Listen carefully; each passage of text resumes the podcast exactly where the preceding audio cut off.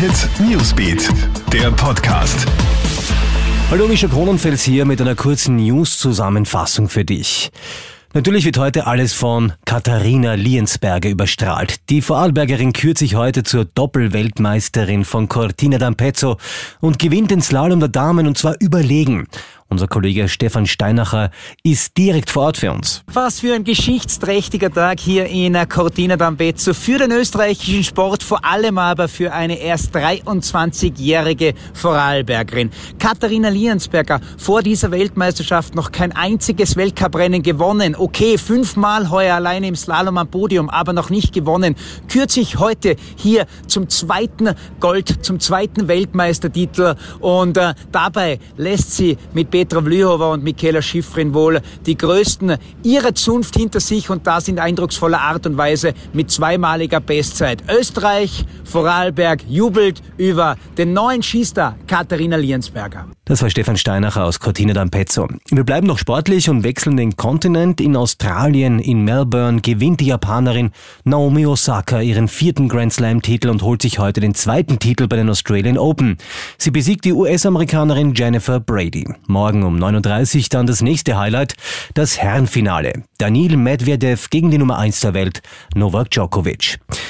Eine wirklich unglaubliche Story erreicht uns heute aus Florida. Da haben sich zwei Frauen, 35 und 45 Jahre alt, als Großmütter verkleidet, um an eine Corona-Impfung zu gelangen. Polizisten haben die zwei Fake-Omis allerdings entlarvt und das Ganze mit Bodycams gefilmt. Hör mal. You know what you have done? Ihr wisst genau, was ihr getan habt. Impfstoff gestohlen von Leuten, die es dringender brauchen als ihr.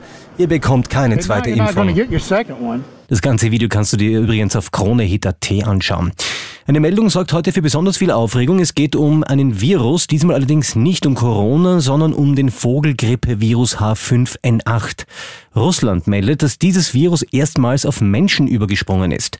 Sieben Mitarbeiter einer Geflügelfarm sind infiziert, es soll ihnen aber sehr gut gehen, sagt die russische Gesundheitsbehörde, die den Fall der Weltgesundheitsbehörde WHO gemeldet hat. Und zum Schluss noch die vielleicht schrägste Meldung der Woche. Viele internationale Medien berichten heute von einer wundersamen Geburt. Sie soll sich in Indonesien ereignet haben.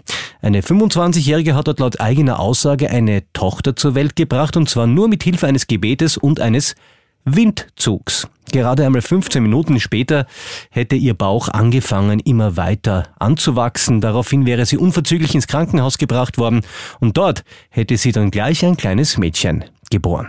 Naja. Der nächste Kronhit Newsbeat Podcast morgen in der Früh. Krone Hit Newsbeat, der Podcast.